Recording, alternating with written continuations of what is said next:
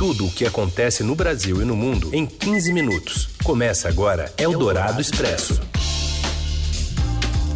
Olá, tudo bem? Seja muito bem-vindo a essa edição do Eldorado Expresso, onde a gente reúne as notícias mais importantes do dia, bem quentinhas, hein? Em 15 minutos.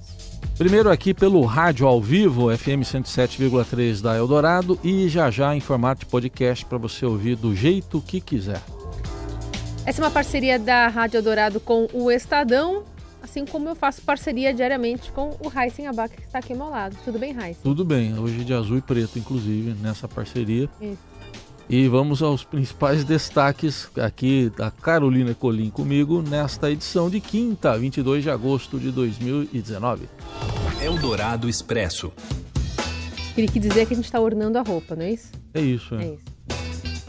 Bom, entre os destaques, Jair Bolsonaro volta a negar a recriação da CPMF, mas admite conversar com o ministro Paulo Guedes sobre o assunto se o novo imposto for capaz de reduzir a burocracia.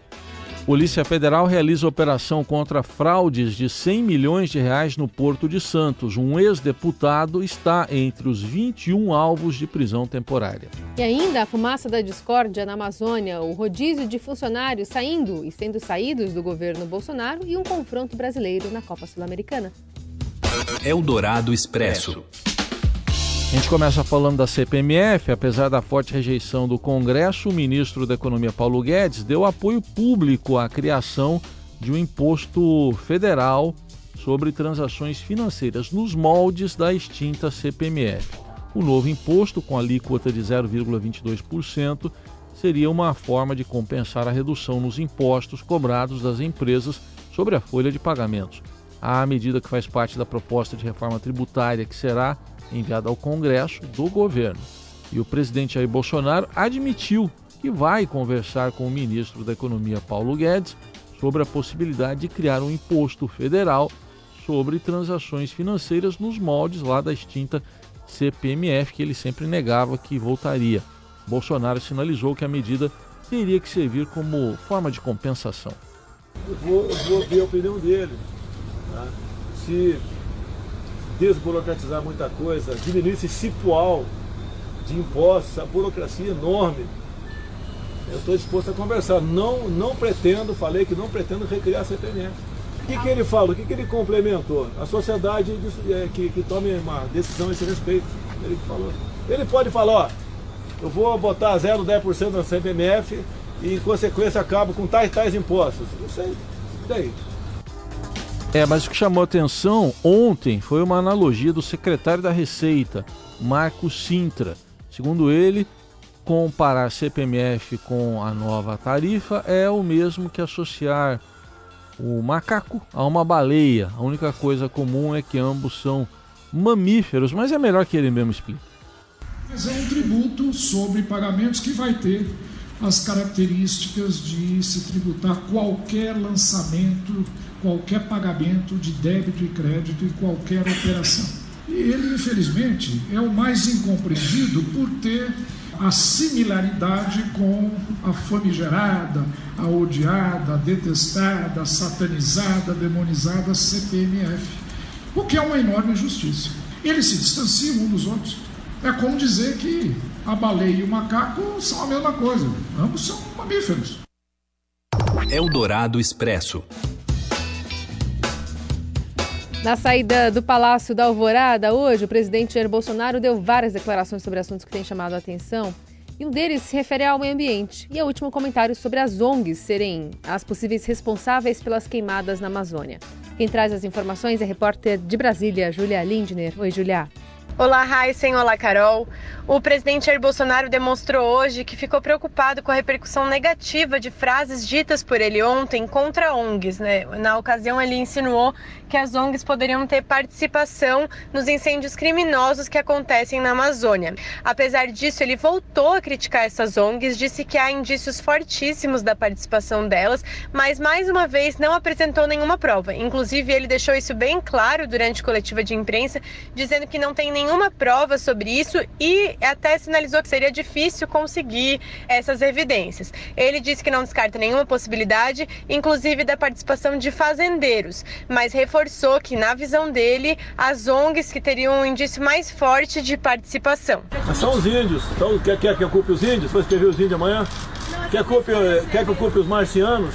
Um indício fortíssimo que esse pessoal de ONG perdeu a teta deles. Não se tem prova disso, meu Deus do céu. Ninguém escreve isso, vou queimar lá, não existe isso. Se você não pegar em flagrante quem está queimando e buscar quem mandou tu fazer isso, que isso está acontecendo, é um crime que está acontecendo. Mais ainda. O presidente também fez várias críticas à imprensa, dizendo que em nenhum momento ele acusou as ONGs, e sim levantou suspeitas sobre elas. O receio dele é que é, com essas declarações que ele fez, outros países possam levantar barreiras comerciais contra o Brasil, em relação ao Brasil, e também é, que isso faça com que o setor do agronegócio se afaste do governo. Então, ele chegou a dizer que, na visão dele, parece que a grande imprensa é, quer que o Brasil vire uma nova Venezuela. Apesar disso, né, como eu falei, ele criticou essa cobertura, disse que não havia levantado suspeitas, mas em seguida voltou a levantar várias suspeitas sobre as ONGs. Então, é um discurso um pouco contraditório é, nesse sentido. Obrigada, Júlia. É, e o presidente ainda tentou amenizar a situação com as ONGs, mas desceu, desceu o tom, como a Júlia mencionou aqui, é, dizendo que é preciso cobrar também dos governadores. Vamos ouvir. Claro que eu acusei diretamente ONGs. Eu estou suspeita de ONGs. Eu não estou buscando o responsável que está acontecendo no Brasil. Por que você não cobra dos governadores que eles estão fazendo? E o que, que eles responderam? Nada, né? É, faturam duas vezes, né? não, não, não tem problema para eles, culpa o governo. E outra, não culpei os governadores do Nordeste. Eu culpei que tem governador no Nordeste, uma diferença enorme. E eu não vou acusar qual é, porque eu não tenho prova contra ele. o cara vai para cima de mim. É isso que eu estou fazendo. E além disso, os senadores Fabiano Contarato, da Rede, e Randolfo Rodrigues, também da Rede, mas do Amapá, vão protocolar nesta quarta, nesta quinta-feira um pedido de impeachment do ministro do Meio Ambiente, Ricardo Salles. No entendimento deles, o ministro cometeu crime de responsabilidade em suas decisões do cargo, além de atos incompatíveis com a função ao perseguir agentes públicos. O ministro foi procurado para comentar o assunto, mas não se manifestou até o fechamento deste texto. Eldorado Expresso. Dança de cadeiras agora. Levantamento do Estadão aponta que um funcionário por semana deixa o governo Bolsonaro. Os últimos, presidente do COAF, um dos últimos, né, o presidente do COAF, Roberto Leonel, outro, o secretário especial de Cultura, Henrique Pires, que anunciou que deixa o cargo por não admitir que o governo imponha filtros na cultura. E isso acontece após um ato de censura, que foi a suspensão de um edital de projetos LGBT para TVs públicas. A assessoria do ministro da Cidadania, Osmar Terra, negou as acusações de censura e disse que foi ele quem pediu, ele quem demitiu o secretário. Então, ou sai ou é saído. Eldorado Expresso. Vamos falar também sobre o vereador Ismael Breve e o filho, que são mortos a tiros em Maricá, no Rio de Janeiro. As informações é de Márcio Souza.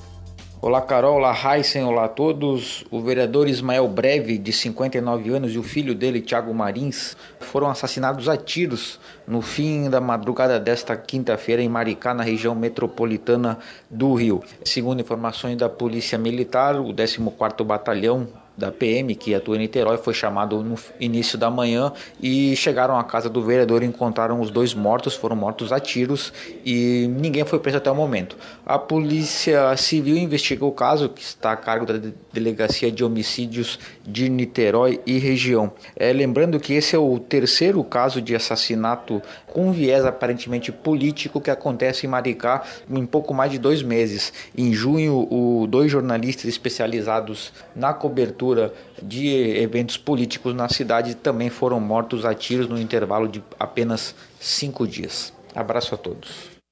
Eldorado Expresso. A Polícia Federal realiza a Operação Círculo Vicioso contra fraudes de 100 milhões de reais na Codesp, que é a estatal que administra o Porto de Santos. 21 mandados de prisão temporária são cumpridos. Um, de, um dos alvos, o ex-deputado Marcelo Squassone, do PRB. Ele não foi encontrado na casa dele no Guarujá, mas se apresentou à sede da Polícia Federal em São Paulo. A Círculo Vicioso é a segunda fase da Operação Tritão, que foi realizada em outubro de 2018, e a companhia Docas do Estado de São Paulo está na lista de empresas que o, governo, que o governo federal pretende privatizar. Essa lista foi divulgada ontem. Eldorado Expresso. Vamos falar sobre Corinthians e Fluminense que se enfrentam hoje pelas quartas de final da Copa Sul-Americana. Tem comentários do amigo Robson Morelli. Oi, Morelli. Olá, amigos! Hoje eu quero falar do jogo do Corinthians, Corinthians e Fluminense pelas quartas de final da Copa Sul-Americana. Esse jogo é aqui em São Paulo, no Itaquerão, às 21h30. Não vai ter transmissão somente da Dazon Streaming, que tem é, os direitos de transmissão da Sul-Americana. O Corinthians é favorito, o Corinthians tem Pedrinho numa boa fase, o Corinthians tem Carilli que não perde mata-mata e o Corinthians vai enfrentar em casa um adversário que está na zona de rebaixamento no brasileiro, que mandou o seu treinador embora nesta semana, né? O Fernando Diniz não é mais técnico do Fluminense, Oswaldo de Oliveira assumiu, foi contratado, mas não vai estar no banco lá no estádio do Corinthians, vai assumir na próxima rodada, no fim de semana, não vai ser o treinador. O Marcão vai ser o interino do Fluminense. Então é um Fluminense tentando se recolocar é, na temporada, tentando se achar, tentando evitar o rebaixamento, mas ainda vivo nesta fase das Sul-Americanas. E o Corinthians, favorito, joga em casa numa fase legal, tá bem no Campeonato Brasileiro e também começa bem aí essa fase da Sul-Americana. É isso, gente. Falei. Um abraço a todos. Valeu. Valeu. A gente também falou e tá indo embora agora. Amanhã a gente volta.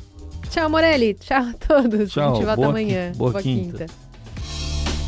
Você ouviu Eldorado Expresso tudo o que acontece no Brasil e no mundo em 15 minutos.